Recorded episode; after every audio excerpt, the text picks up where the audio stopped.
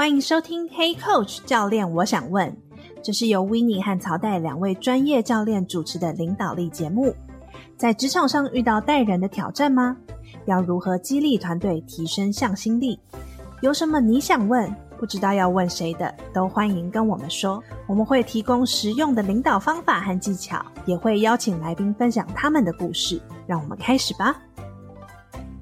大家好，欢迎收听 Hey Coach 教练，我想问，我是 Winnie，我是曹代。今天会是我们呃邀请来宾的一集，每个月都会邀请一些来宾来跟我们分享他的专业领域，或是他在领导过程的一些呃想法、心法。那今天想邀请的是一位呃来自香港的好朋友 Terence，那我们就邀请 Terence 来跟我们介绍一下他自己吧。大家好，我是 Terence。我现在是一位领导力的教练，那我的工作呢，就是每一天跟呃不同的可能是企业的高管，以及也有很多其他可能在生活里面需要找到 coaching 的人，通过 coaching 帮助他们做到他们希望的改变。同时，我也会做很多企业的培训啊，各方面的一些跟企业的合作。今天很开心有机会来这里跟你们聊聊天。其实我跟 Terence 也有就是蛮多的渊源，透过同一个教练，然后引入门的。嗯、我们同时也是在同一个教练的培训机构一起成长培训的。以及跟我们今天的主题，就是我们两个人也有去上正向智商 （Positive Intelligence, PQ） 的培训课程，然后因此就是想邀请 Terence 来跟我们分享，透过他的学习，然后他在支持领导者，或是他有带领这种 PQ 的一个学习团的过程当中，那他看到的是这些领导者，或是他自己是如何透过教练。或者是正向智商 PQ 方式去帮助他们自己在他们的人生或者是工作当中去做一些新的调整跟方向。今天在正式我们跳进去这这个 PQ 的主题之前呢、也想要用一个 checking 的提问，然后让大家有点暖身哈，然后也邀请我们的听众，如果你刚好这个第一次听的话，checking 就是协助我们更了解彼此，协助彼此进入状况的一个提问。所以这个礼拜我们的提问是在这个礼拜的工作或者生活里面，有没有让你感觉很开心或者很正面的感受，让你觉得很有能量的时刻呢？我可以分享一下，因为其实这次大概三三四天前，我刚完成带领一个呃，我我跟我太太 Rebecca 一起做的一个工作坊，叫做“创造有意义的工作”。然后这一次，因为刚好我们就是一群呃自媒体的朋友为主的一个工作坊，然后呢，哇，我这个正能量啊，从第一天开始结束。我已经觉得哇，我这个这一班是一个充满了正能量的伙伴啊、然后到结束，每一个人分享他自己在工作坊里面学到的啊呃，呃分享的时候，我听了非常感动。一直到你知道吗？完成之后，他们因为都是自媒体嘛，他会他都会在他自己的平台上分享他们自己的。学学习的过程，看到哇，我觉得已经过了三天了，我还是觉得那个正能量还在哦。现在今天早上起来的时候，还是觉得哇，这能量满满的，觉得今天什么都可以做得成的感觉。所以就是真的，有时候当你正能量都在的时候，其实你会觉得很多事情都是有可能的，甚至有时候你甚至觉得自己无所不能。当然，有时候也要 humble 一点，不要乱来了。因为我之前也有去参加过这个 Terence 跟 Rebecca 带的这个工作坊，所以我可以感受到那个在现场，然后每一个人投入去支持彼此的那种同频共振的感觉。对，对，对。然后最近这几天真的也看到很多的分享，所以我可以感受到 Terence 讲的那个很被激励到，然后有有一种。很熊熊烈火正在燃烧的感觉。我自己的这个 check-in 也跟 Terence 也有一些共鸣哦。我上个礼拜也是带了一个三天的工作坊，一个呃外商半导体的这个产业内部的领导者的培训。那它蛮特别的是，因为它很多的内容是在探索自我。有一个环节就是我们在谈自己的生命历程。诶，来自不同部门啊，不同角色，有的是工程师啊，有的是后勤单位的伙伴，都不认识彼此。齐聚一堂，愿意去把自己的生命故事，不管是高峰或者是让他非常挫折的一些这些转泪点，跟这些伙伴分享，看到那个。彼此为彼此创造那个空间，真的是专注的听，一起陪伴的那种感觉，我我觉得是蛮感动的。尤其在企业内部的内训，有时候很难有这样子的呃这么真实的时刻，所以我觉得看到这种很真实又很深层的对话，可以在我们帮助他的呃 hold 这个场的过程中去进行，我觉得就很被每一个人的生命故事给。滋养到，就是每一个人在讲之前都觉得说啊，我的故事没什么啦。可是讲起来，其实只要那是你活出来的，你可以感觉到那个生命力跟能量。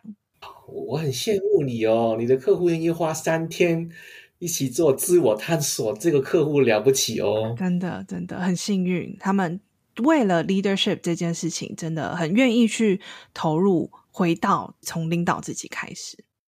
就是一个非常以人为本的客户嘛。两位都分享的是工作，那我来分享一个生活好了。刚好这个礼拜周末，嗯，礼拜六跟我就是台湾的一个好朋友联系，然后他就突然传了一张，就是他的大宝儿子拿着他的第二胎的那个超超音波这样子。昨天我儿子他们有一个。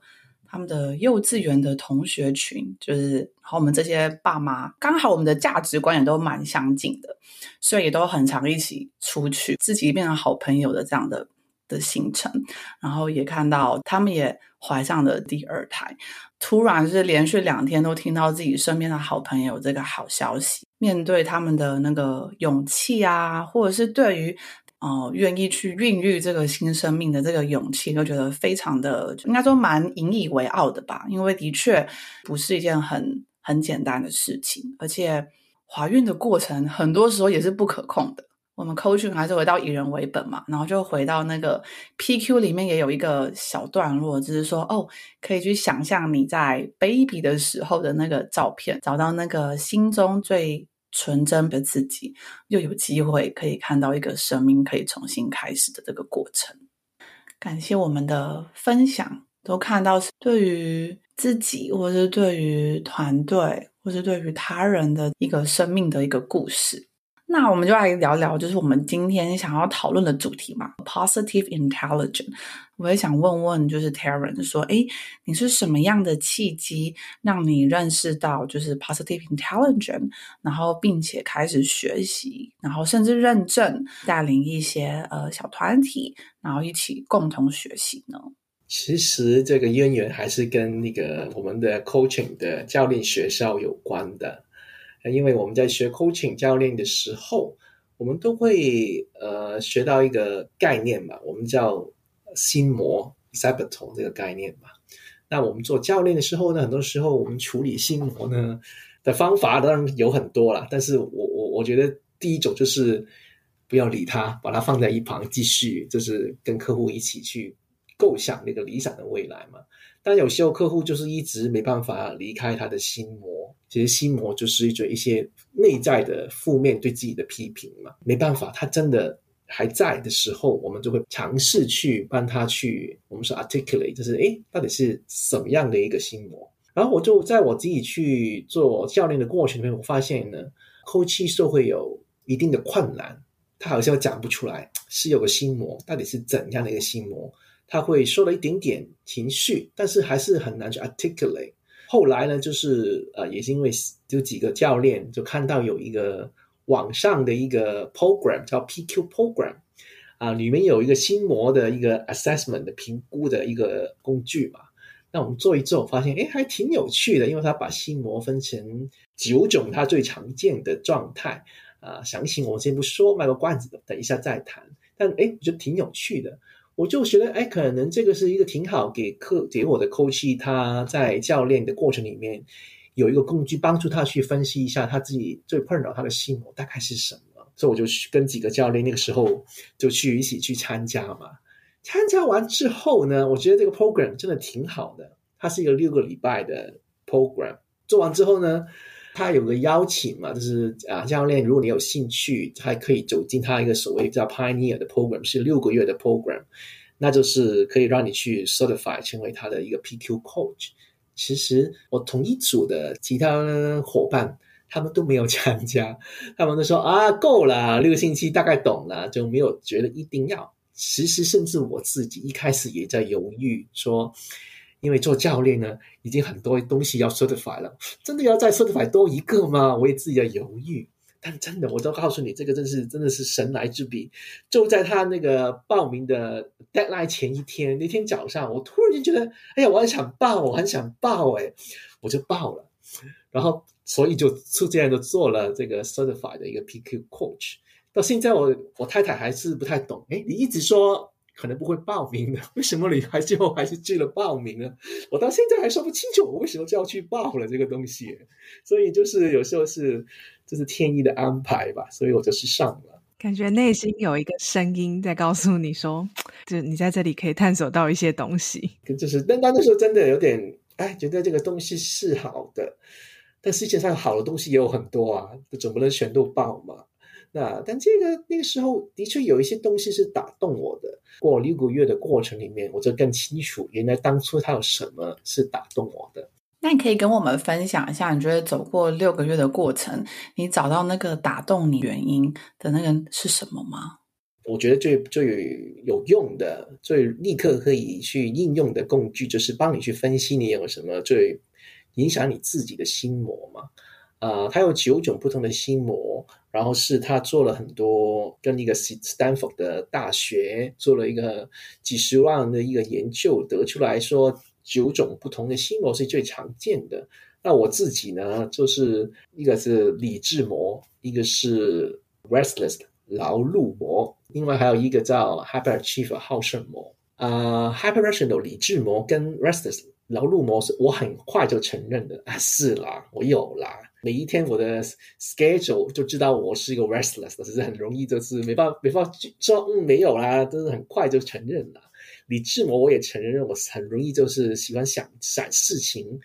啊、特别喜欢去去分析嘛。好胜魔呢，我是一直在拒绝的，不会啦，我不觉得我是啊，哪有？呃，我觉得是经过六个月的过程里面，最后我发现其实一直在它，它是隐藏的最深的一个心魔。所以为什么我一开始觉得我大家可能有一些也是私自觉得哎没有那么影响，其实它一直影响我挺大的。后来因为啊、其实我在做那个心魔的 PQ Coach 的六个月的旅程里面，我那个时候还在一个公司啊、在做 marketing 嘛。所以我那个时候其实还是一个 part time 在做 coaching 的状态。其实我心里面一直有有一个自己觉得啊是妙想天开，就是哎有一天就不再做 marketing 了，我就去做一个教练吧。但是只是说说而已，一直在是那种哎呀，但是 marketing 也挺好的啊。然后呢，总有的理由去合理化自己的现在的选择嘛。到最后，这是我体会到那个对我最大的影响是，当我真的发现那个 hyperachiever 好胜魔对我是这么深的影响的时候，我才发现原来我为什么一直没办法踏出那一步，做一个 full time 全职的教练的最深刻的原因，是因为我可能没办法接受我可能会失败。当你接受原来自己是有这样一个心魔的时候。哎，我觉得这个是我是一个挺大的一个释放哦。那说，哎，但如果我真的可以接纳自己是一个可能会变成一个很失败的教练，如果真的可以接纳这个事情的话，哎，其实我真的可以去做一个全职的教练的。所以反而是这个一个呃观念上的一个转变，哎，好像把我从一个一直觉得没法解决的一个两难的一个直癌的问题，突然间我觉得，哎。为什么不可以啊？那这最多的做一个很烂的教练，这是一个这是可能会发生的。但是，就是如果它真的发生的话，那我也 OK。那这为什么不去不去试一下呢？我觉得这个是这个心魔对我认知到，然后让我体会到它的影响之后，诶，当我可以把它排开的时候，它可以带来一个很 positive、很正向的影响的。我听到的是那个接受，诶。接受这个心魔的存在，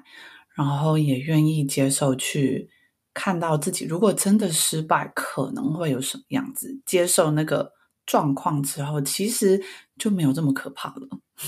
最可怕就是不接受，一直觉得没有，我哪里会怕失败？等就是一直拒绝去接受，只是自己就是一直在这个状态里面。感谢你的分享，我觉得是在这个过程当中，更多的听到是一样是领导自己吧，又愿意面对自己那个最害怕的的点是什么。然后跟这个很 powerful 的这个接受的这个词，就是讲起来很简单，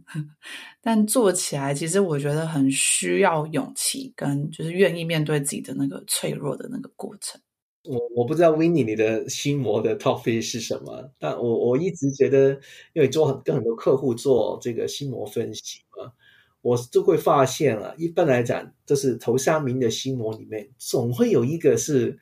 相对来讲呢，自己一开始看听起来就会没那么接受，然后一直会跟其他人说：“哎，这个没有没有很严重啦，我们不如谈谈其他吧。”我每一次在 coach 里面听到我的 coach 这么说，他说：“哎，这个虽然是头三，但是哎，他没那么重要的时候，我就会心里面下一个注嘛，嗯，这个事情可能将来还是会发芽的，这个事情可能将来他当下没不接受也没办法，但是这个真的，当他有一天，他某一天带来一个 coaching topic。”可能跟这个有相关的时候，我觉得就是那个事情可以发芽的时候了。我的前三个是，第一个是讨好者，就是 pleaser，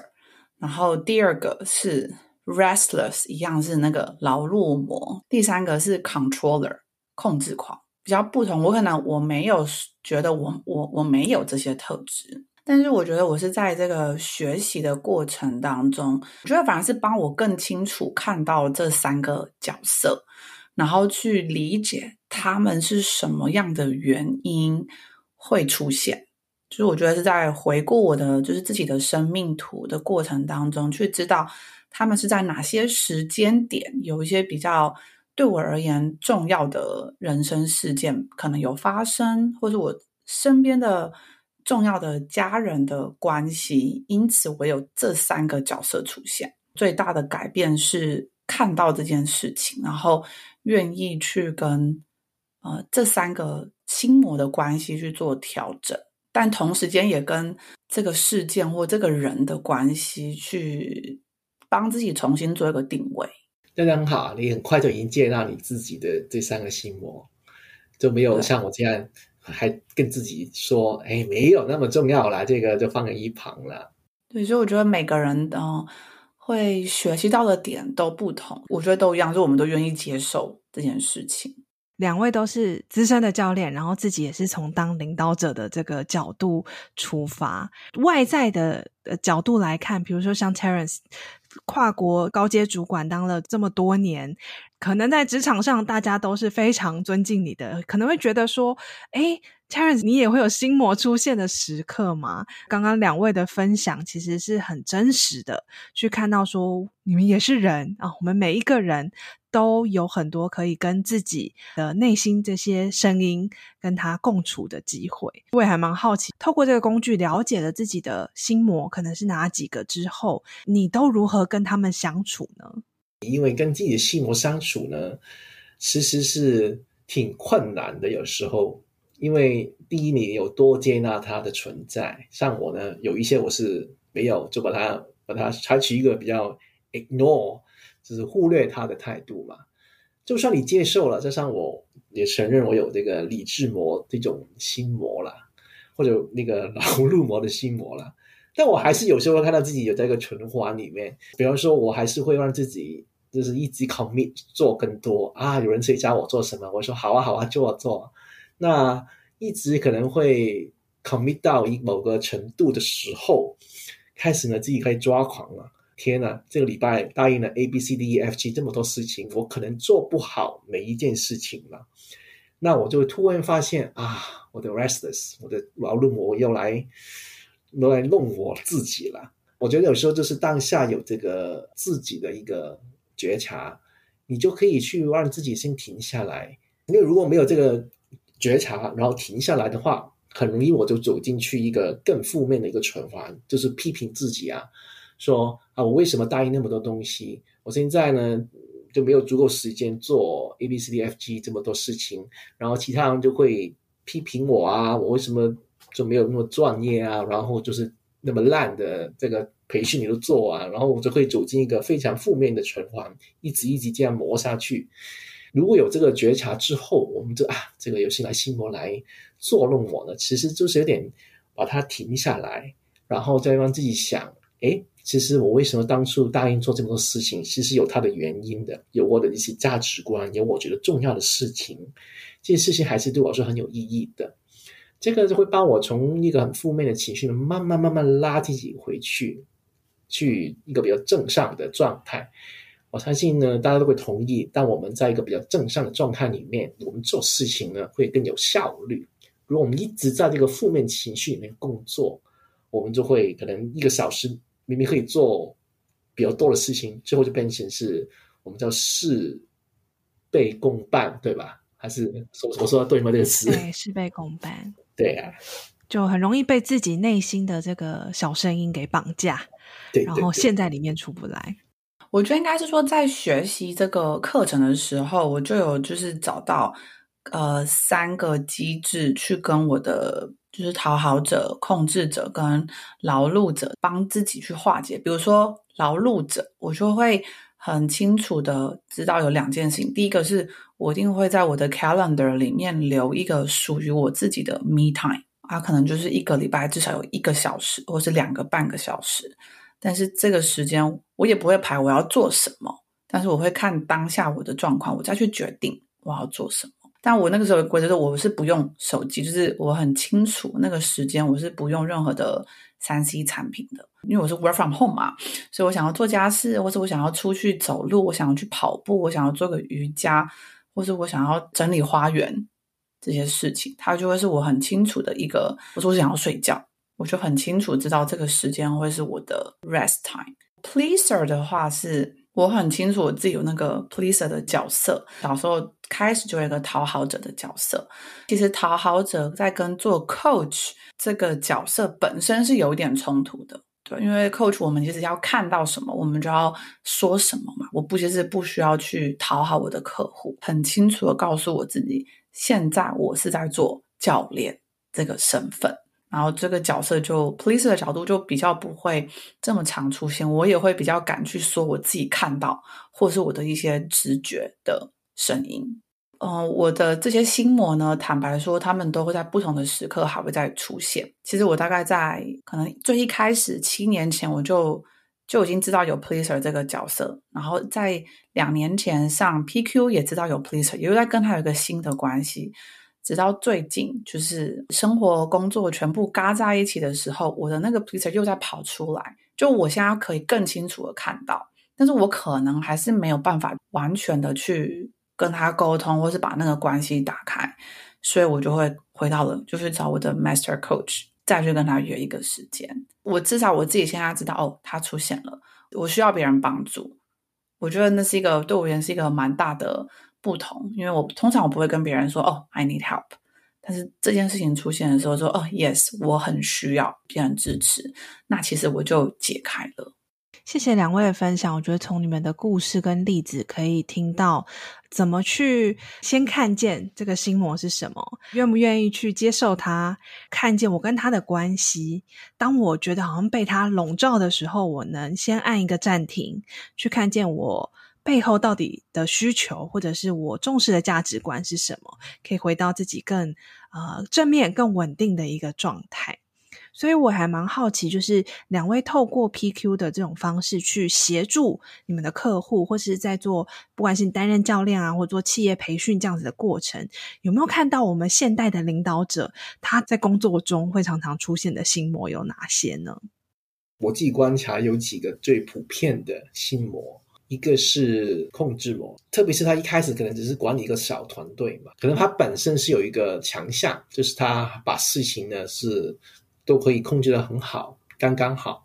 啊，这是他可能一直以来成功的一个呃秘诀。但他的团队越来越大的时候，这种控制就会慢慢变成可能是一个心魔的一部分。所以我们经常说，你的过度使用你的强项，就会成为心魔。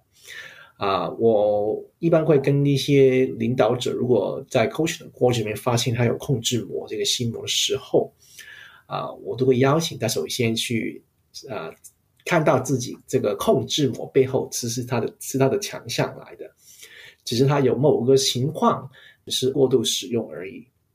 那我会问他这个，诶，你在什么时间你会觉得这个可能是对你来说不是最有利的？当你采取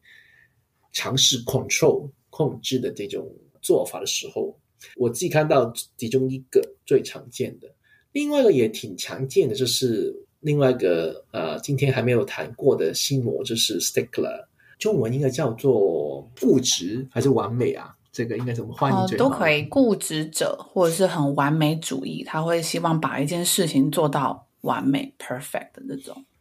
对，也有他可能首先他对自己就已经有一个非常非常高的标准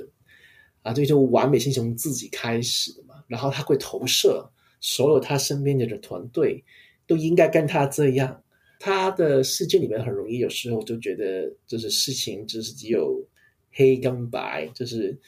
没有中间的啊、很多时候看到这样的领导者有这种倾向，我也会其实也跟那种追求完美的人跟他说：“你不要那么完美是没有用的，因为他们是很重视完美的。”那我反而会问他：“其实，在你生活里面，真的你觉得最值得你花你最多的能量 （energy） 去做到完美的事情到底是什么？”啊，我会不会帮他做一个八十二十的一个这个 priority？让他看清楚，真的值得用他最多的能量去追求完美的事情，其实没有他想象的那么多。如果他每一个事情都追求完美的时候，最后实施他没办法都做到，因为人的能量时间是有限的。反而是通过这样让他知道，他有些事情是可以放手的，因为要追求他心里面真正重要的事情的完美嘛。我也很有兴趣听听 Winnie 分享一下，他有什么心魔看到领导者身上的一些很常见的一些现象。我也蛮同意，控制者跟完美主义者是蛮常看到在优秀的领导者，因为我相信他们在组织里面，他要成为那个高绩效者，他其实需要第一个很好的管理自己，第二个他要对他的目标非常明确。所以第三个就会是那个好胜者，他们其实都有这个我要赢的这种心态。我觉得也会回到刚刚就是 Terence 分享，我也会问他们说，就是人生最后八十岁的那个时刻，你再回过头来看你的人生阶段的时候，你觉得在你现在的职涯过程当中，哪些会是让你觉得很引以为傲的？就是我会用这个问题。其实很多人最后讲的不是说哦，我是 top performer，或是我们 team 怎么样怎么样。更多人大家会回应到的其实是那个影响力。今天身为这我自己，我对我的团队是给他们一个什么样子的影响力，或是一个什么样子样貌的领导者，或者是今天我做的这个产品，我的这个服务，真的是支持到了哪一群人？那为什么我对这群人会这么的有热情？透过帮他们看到更大的 picture 之后，他们对于那个原本那个好胜或是那种比较，他就会相对觉得，其实我其实没有真的这么在乎这件事情了。他就更能够看到他真正自己需要的是什么。哇，我觉得很受用诶，刚刚。两位在讲的时候，我就一直有被打到的感觉，想说啊，那个 controller 就是我啊。Terence 讲的那个说，哎，你在什么时间发现这个你过度使用你的强项不是最有利的时刻？我觉得是一个很好的提醒。透过教练这样子的提问，去协助我们看见我跟心魔之间的关系，那我可以怎么去翻转，或者是找到一些切入点，去把纠缠不清的可以解开来一些些。从你们角度，如果除了跟教练对话之外，还有什么方式我们是可以去锻炼自己的心智，让我们可以更能够跟我们的心魔去相处呢？我自己觉得，里面在整个 PQ 的 program 里面，他讲的最重要的三个，我们叫做 mental muscle。是叫做心智肌肉，它就是说我们可以培养自己对，首先对自己心魔，它要来的是那个敏感度，它要来困扰我啦，这个对自我觉察的一个能力，这是一个。他还有另外两个，一个是他说的 self command 的一个 muscle，其实是中文应该叫做心肌锻炼的时刻。对对对对对对，就是你的心智的肌肉，然后就是就跟我们的肌肉一样嘛，就是它需要去时间去培养它，去锻炼它的强度。不是很复杂的，只是说跟我们平时去学习的正念啊，一些 meditation 可能静坐啊，啊，甚至另换个说法的禅修啊，其实是有关系的。但我但我觉得我最受用的是，在教懂我的一个事情是，其实因为我以前也学过，但是我一直没学不好，就是我没办法让自己可以在一个比较长的时间去做那些比较正念的一些 practice。但在 PQ Program 里面，他叫的，呃，其实是让我们去学懂，其实就是要做十秒钟也是好的，一分钟当然更好，五分钟就最好。但是它就是让我们其实，在 corporate 在企业里面，有时候真的很难说可以花个十五分钟、三十分钟什么都不做嘛。但就是有时候就是，哎，可以帮助到自己做十秒钟的可能呼吸。十秒钟的可能是帮助自己，我自己是比较喜欢听声音的，诶，把专注力放在声音上，其实这是一些很好的一个按停的一个啊、方法啊、让自己可以真正把我们的大脑控制权拿回来。我们很多时候都以为我们在控制我们的大脑，其实不是的，因为当你们觉得，我大家可以去做一个练习，去试一下，就是我们尝试把我们的专注力。就只放在我们的五官，什么都不想。大部分人可能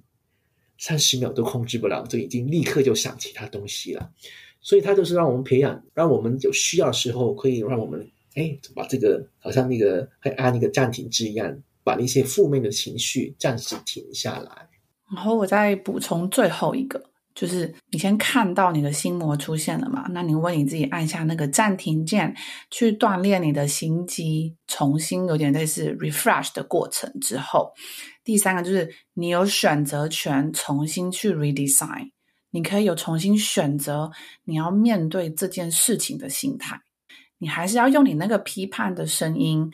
不管是你的哪个心魔。出现的那种批判的声音，还是你要用他这个书中里面叫做心圣 Sage 的声音，它有五个力量，可能是同理。哎，你愿意同理这个当下的状况的自己或者是他人吗？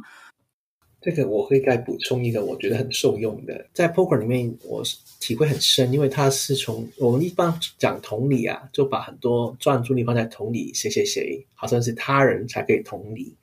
但我觉得在 PQ 里面，他讲的同理是从自己自己开始，然后这个同理是，当我当下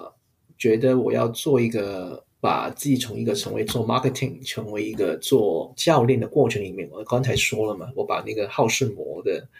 心魔，把他的关系弄清楚之后，我可以接受一个失败的 Terence 的教练吗？这个问题的背后，其实在在再去同理自己。就算我真的成为一个失败的教练，但我觉得这个失败了这个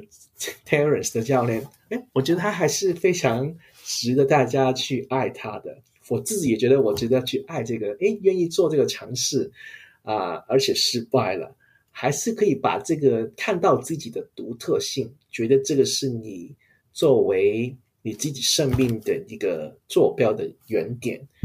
呃，当你看得出这个同理到自己的心出来的时候，你就会可以更容易让自己进入一个我们说的那个 stage 状态。我都用一个很简单的三个 R，第一个就是 recognize，哦，我看到我的心魔出现了。第二个就是 refresh，你要给自己一个机会去重新 refresh。我们今天电脑宕机，我一定也要去 refresh 的过程一样，自己也是。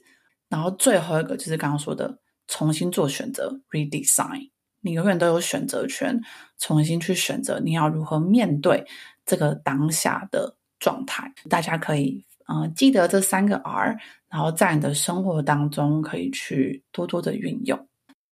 最后也想问问 Terence，就是根据我们今天聊的啊，不管是我们自己身为在这个 program 里面的学习者，然后到我们去运用 PQ 的过程，去帮助很多领导者或是很多个人去成为更好的自己的过程，还有没有什么样的一些建议呢？或者是一些分享的，就是我最后一句话的总结，想分享给听众的呢？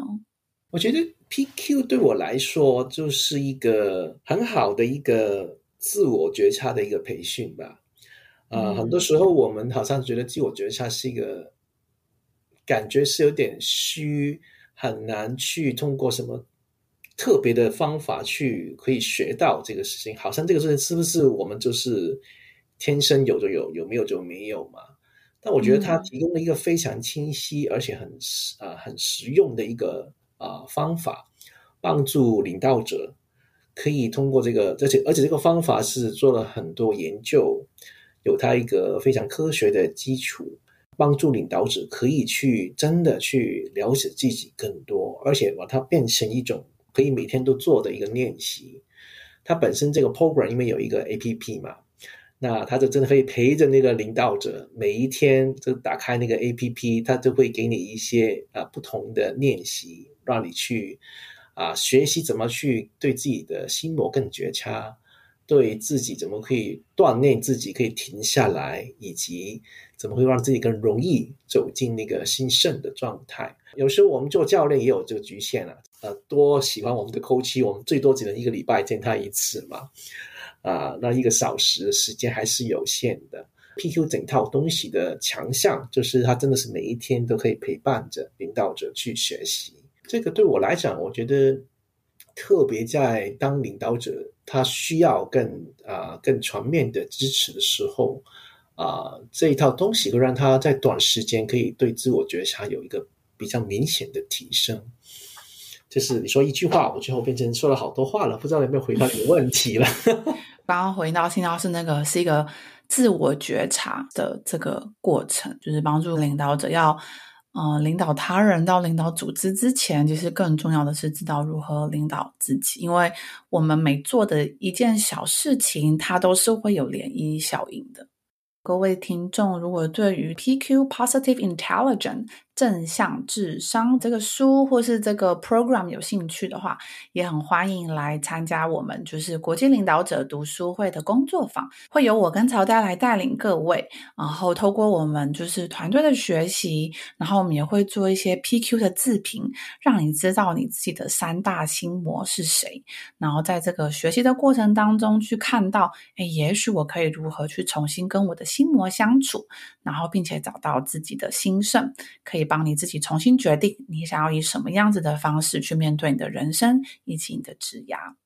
不知道大家喜不喜欢今天这一集的内容，是不是觉得意犹未尽呢？之后我们还会邀请 Terence 跟他的人生好伙伴 Rebecca 一起到节目上来跟我们一起聊。刚刚一开始 Terence 分享的怎么创造有意义的工作啊，是什么原因让 Terence 决定他要卸下总经理的角色，跟 Rebecca 两个人就从香港搬到了台湾，展开人生的下半场。所以请大家敬请期待哦。所以在那之前，欢迎在资讯栏追踪 Terence 的粉丝专业。那也请大家家。大家可以在 Spotify 或者是 Apple Podcast 这集节目叙述中的连结帮我们评分留言，让我们知道你的想法或是你想要问的问题，我们都有机会在节目中回应你的提问哦。所以除了 Podcast 之外，Hey Coach 每个月都有线上国际领导者读书会工作坊，邀请你和 Hey Coach 的跨国人才社群一起共学，成为自信勇敢的领导者，共创更美好的职场环境。记得订阅我们的电子报，追踪我们的 Instagram、Facebook 和 LinkedIn，就可以收到最新消息。那我们今天就到这边啦，拜拜，拜拜，拜拜。